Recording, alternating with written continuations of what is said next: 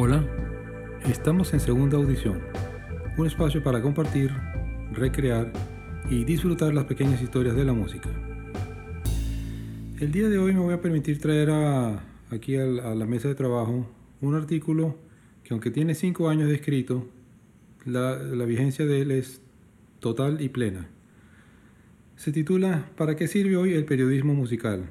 Fue escrito por Nando Cruz y fue publicado por la revista Rock Deluxe en octubre del 2012. Esta revista Rock Deluxe es una revista española de muy alto nivel, muy buena crítica, muy buenos comentaristas, muy buena presentación.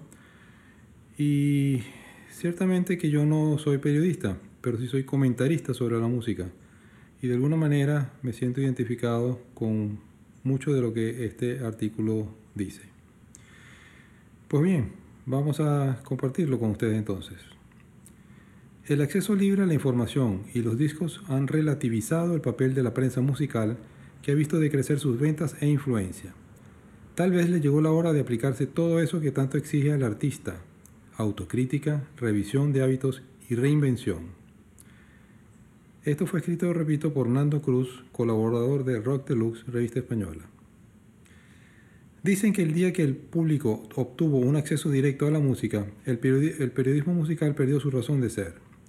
Eso será cierto si lo consideramos como otro tentáculo de la industria, cuyo papel solo sería recomendar qué discos comprar. Ahí ya discrepo, pero Internet también ha liberalizado el acceso a la información, así que el periodista ya no es el único poseedor de los datos. Y ese otro cambio, que para algunos profesionales ha supuesto una profunda crisis de identidad, es de hecho una liberación ya no hay necesidad de atiborrar de información los textos. Podemos dedicar ese espacio y tiempo a funciones más nutritivas, a contextualizar, a, a cuestionar cánones estéticos, a argumentar, a explorar nuevos formatos, a generar debate.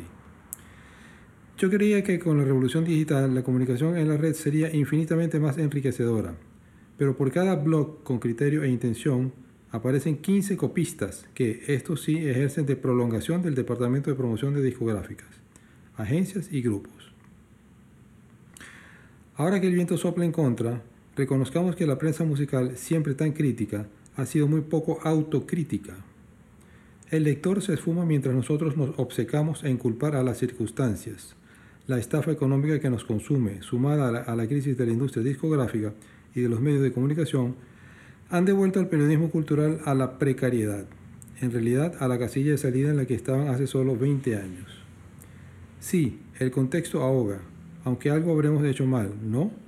El trabajo remunerado y el periodismo musical se van distanciando como asteroides en rutas opuestas, pero en este nuevo contexto de libertad, escribo gratis y lo que me apetece, tampoco gana presencia un periodismo más osado, sino un nuevo perfil de comentarista, no lo llamemos siquiera crítico, obsesionado en opinar antes y con más entusiasmo que el resto.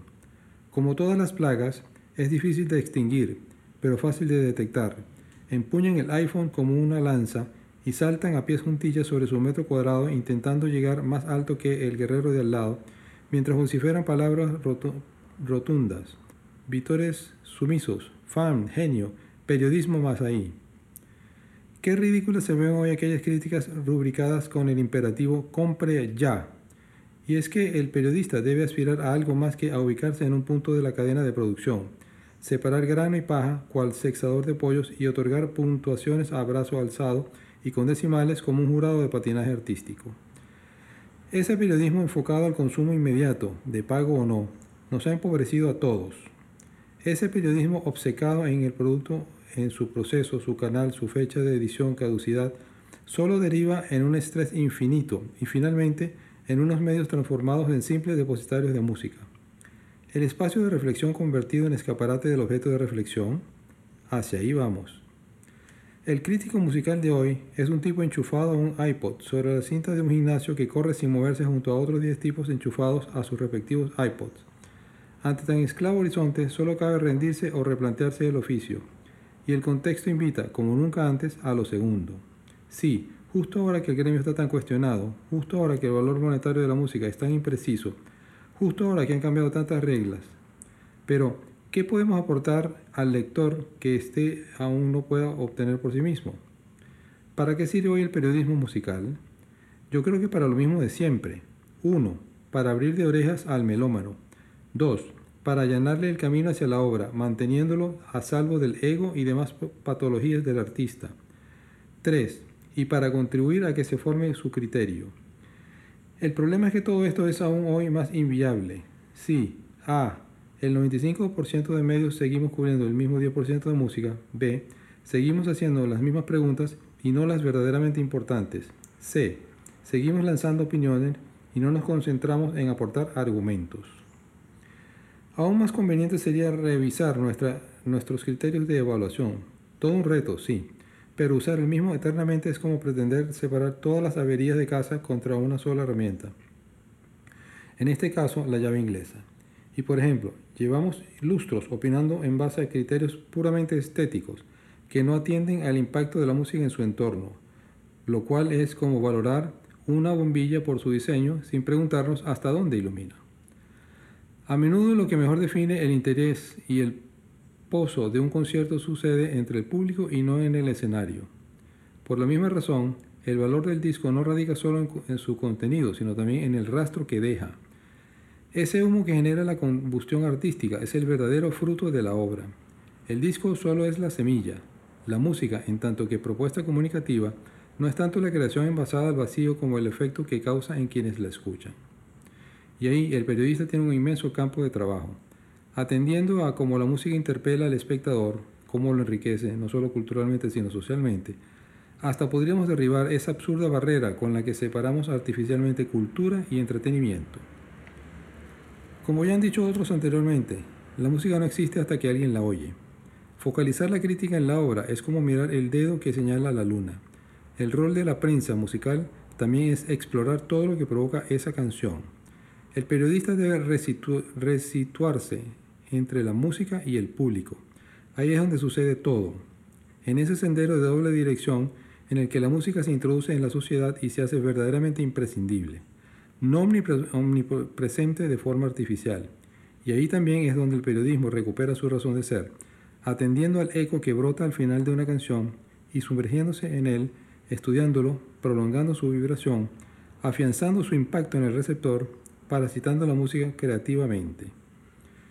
Si la crítica musical está perdiendo su influencia y atractivo, quizás debería apostar por esa regeneración de formas y fondo que, por cierto, tan altivamente exige a los artistas.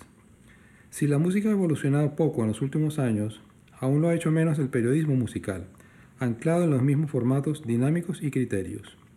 Obviamente no me pongo como ejemplo de nada, pues he desarrollado profesionalmente buena parte de, esos, de estos vicios y rutinas. Suelto todo esto para los periodistas jóvenes, que vienen detrás, libres de hábitos y con todo por aprender. A ver si le dan un buen meneo a esta profesión. Muchas verdades, mucha crítica y autocrítica necesaria para comprender y divulgar lo que nos empeñamos en divulgar para ustedes. Los buenos sonidos, la buena música, eh, el buen artista.